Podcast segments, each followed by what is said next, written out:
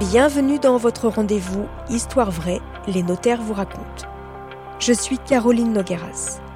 L'histoire que vous allez entendre est particulièrement bouleversante. En écoutant le récit de Maître Hélène Courroy, vous comprendrez à quel point il est important de prévoir sa succession, afin que personne d'autre que vous ne décide à votre place quand vous ne serez plus là.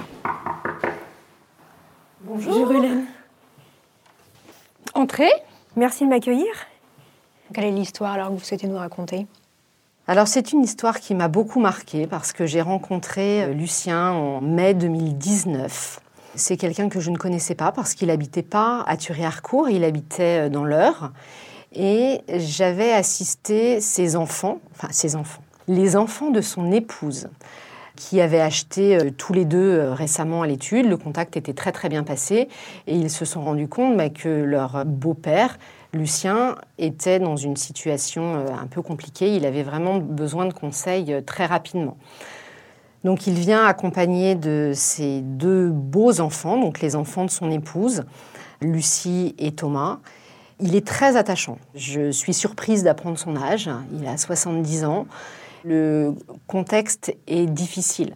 Son épouse est en soins palliatifs et Lucien vient me voir parce qu'il considère ses beaux enfants comme ses propres enfants. Il me raconte qu'il a eu un enfant d'une précédente union avec qui il n'a pas vécu, puis il l'a pas connu. Il a essayé de rentrer en contact avec lui et puis ça s'est pas bien passé. Donc il a eu aucun contact avec cet enfant-là tout au long de sa vie. Il a rencontré son épouse. Lucie et Thomas avaient respectivement 12 et 16 ans. Ça, c'était 30 ans avant. Et donc, il considère toujours Lucie et Thomas comme ses propres enfants. Et là, il sent que les choses vont se précipiter, son épouse euh, est sur le point de mourir et lui est malade. Mais il ne se sent pas sur le point de partir tout de suite. Moi, je lui explique ce qu'il peut faire. Il pouvait faire un testament au profit de ses beaux-enfants, avec une fiscalité effectivement très lourde, puisque les beaux-enfants n'ont pas de lien de parenté avec Lucien. C'est 60% de droits de succession. Il ne veut pas faire de testament, parce qu'il a l'impression que ça va le faire mourir. Et surtout, les impôts, c'était pas faire un cadeau à ses beaux enfants. Donc je leur explique qu'il est possible qu'il adopte les enfants de son épouse. Avec l'adoption simple, les enfants deviendraient ses héritiers légaux. Tout le monde est plus que d'accord à concrétiser ce lien d'affection avec en plus le lien de filiation, d'adoption simple, qui leur permettait d'être héritier de Lucien si jamais les choses se passaient mal. Les enfants restent quand même héritiers de leur famille d'origine. Ça ne rompt pas les liens avec leur famille, là en l'occurrence. Ils sont ravis, ils sont inquiets concernant le déroulement des actes qui vont être assignés et puis surtout de savoir si on va avoir le temps avec leur maman qui est pas bien du tout. Je récupère les documents d'état civil me permettant de préparer l'acte de consentement à adoption. La maman de Lucie et de Thomas était vivante. Il fallait qu'elle donne son consentement à l'adoption par son mari de ses propres enfants. Donc je propose un rendez-vous de signature là où est hospitalisée Catherine. Elle est vivante, donc il faut qu'elle puisse euh, signer ce consentement à adoption. Malheureusement, deux jours plus tard, je reçois un email de Lucien qui me dit que le rendez-vous ne va pas être possible parce que son épouse est tombée dans le coma qu'il est possible d'adopter les enfants de son conjoint prédécédé. Donc je les laisse dans cette phase difficile, le temps du coma de Catherine, qui malheureusement a été très court. Hein. Catherine est décédée euh, deux jours plus tard. Donc ils reviennent vers moi très rapidement. Je sens Lucien qui est très euh, pressé. Après le décès de son épouse, il s'est rendu compte que lui aussi était malade. Il devait se faire opérer 15 euh, jours plus tard, il est venu à l'étude avec ses beaux-enfants pour signer le consentement à l'adoption. Lucien, il a écrit euh, Catherine et moi vivons ensemble depuis 1991. Je les ai toujours considérés comme mes enfants. Je n'ai plus qu'eux comme famille. Et il précise L'adoption est pour moi un moyen de renforcer les liens et l'amour que je leur porte. Avec ce document, bah, c'est vrai que euh, ça m'a touchée. Ils étaient tous pleins d'émotions parce que lorsqu'on a signé le consentement à adoption, euh, la maman de Lucie et Thomas et l'épouse de Lucien étaient décédées depuis une semaine. On prépare le dossier à envoyer au tribunal. Malheureusement, Lucien avait été opéré. L'opération euh, s'est mal passée et il est décédé le 12 juin 2019, alors que je l'ai rencontré la première fois le 15 mai 2019. Donc c'est vrai que tout ça, ça s'est fait quand même euh, très très vite. Ce sont ces beaux enfants qui m'ont annoncé le décès de Lucien. Ils sont toujours restés très dignes. Ils n'ont jamais euh, laissé transparaître leurs sentiments et leurs peines.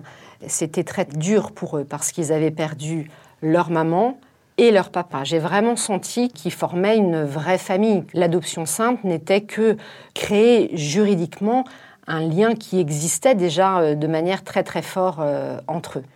Je leur demande s'ils ont des contacts avec David, qui était l'enfant de Lucien, pour pouvoir régler les successions. Je leur explique aussi, comme Catherine et Lucien étaient mariés sous le régime de la communauté, c'est-à-dire qu'il faut déjà faire les comptes du mariage et diviser en deux pour avoir deux successions avec des héritiers différents, euh, leur expliquer que ce serait plus simple que je m'occupe des deux successions. Mais il fallait que David soit d'accord. Ils sont rentrés en contact avec David et c'est vrai que ça a été quand même assez douloureux. Lorsque Lucien a rencontré Catherine, David avait 6 ans. Et pour David, c'était un abandon. C'était peut-être trop difficile pour lui. Il n'a pas assisté aux obsèques et il n'a pas payé la facture des obsèques de son père. Il n'a pas pour autant renoncé à sa qualité d'héritier, bien au contraire. Par la suite, on s'est rendu compte qu'il avait quand même un intérêt financier important mais il fallait néanmoins régler la succession. Donc Lucie et Thomas rentrent en contact avec euh, David, qui refuse que je m'occupe de la succession euh, de son papa, et il choisit un notaire à côté de chez lui.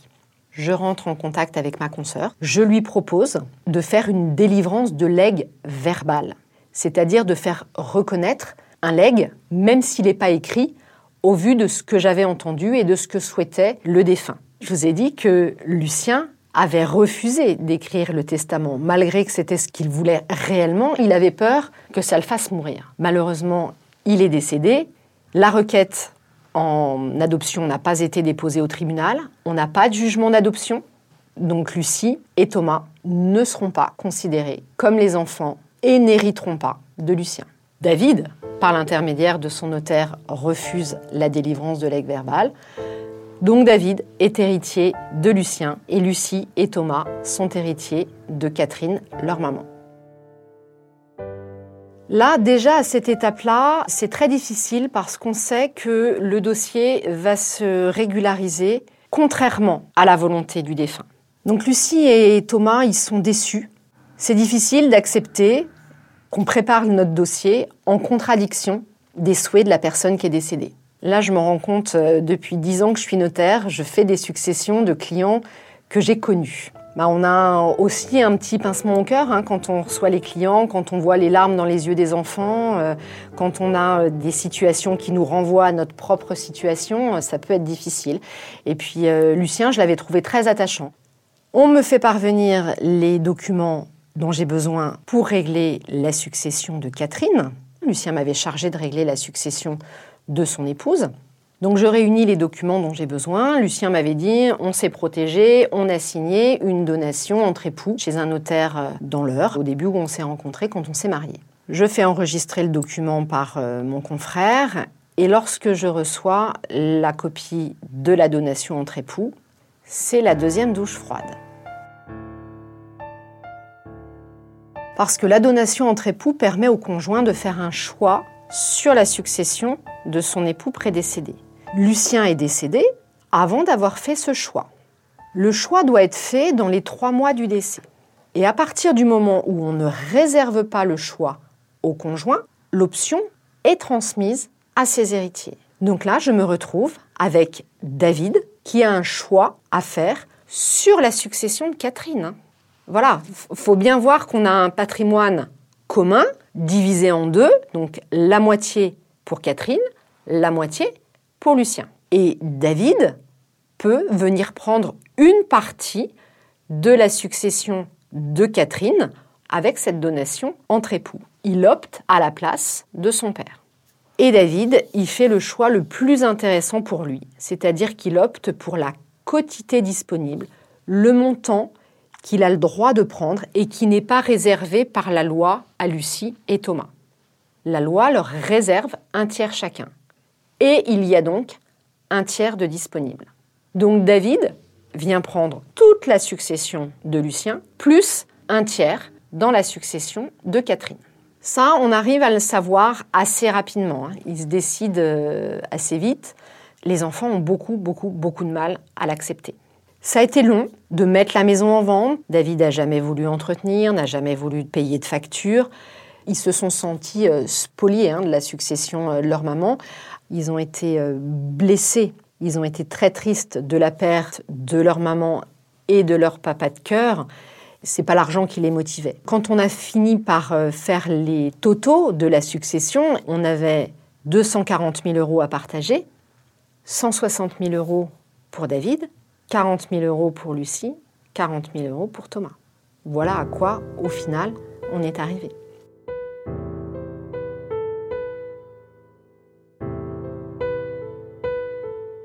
Lucien, il aurait été euh, triste. Ce qui est dommage, c'est que euh, les gens ne viennent pas nous voir en amont. Là, ça a été de l'urgence et on n'a pas eu le temps alors qu'il y avait des choses à faire. Et malheureusement, c'était trop tard. C'est vrai qu'on n'est pas médecin, mais on est quand même beaucoup confronté à la maladie des gens, à leurs souhaits de dernière volonté. Et puis, euh, après, il faut gérer la peine des enfants et il faut gérer l'aspect administratif et le règlement de la succession. C'est pas toujours facile.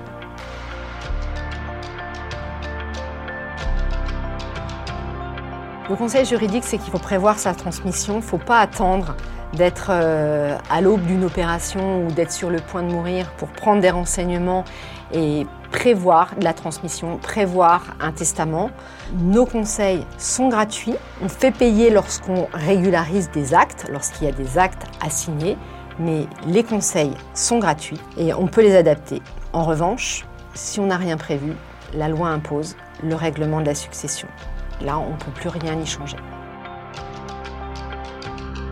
Merci d'avoir écouté ce troisième épisode de Histoire vraie, les notaires vous racontent. Dans notre quatrième rendez-vous, il sera question d'une femme disparue, peut-être dévorée par des crocodiles. Si, je vous assure. Et c'est maître Jean-Michel Boisset, notaire à Bretteville-l'Orgueilleuse, qui nous racontera cette étrange histoire.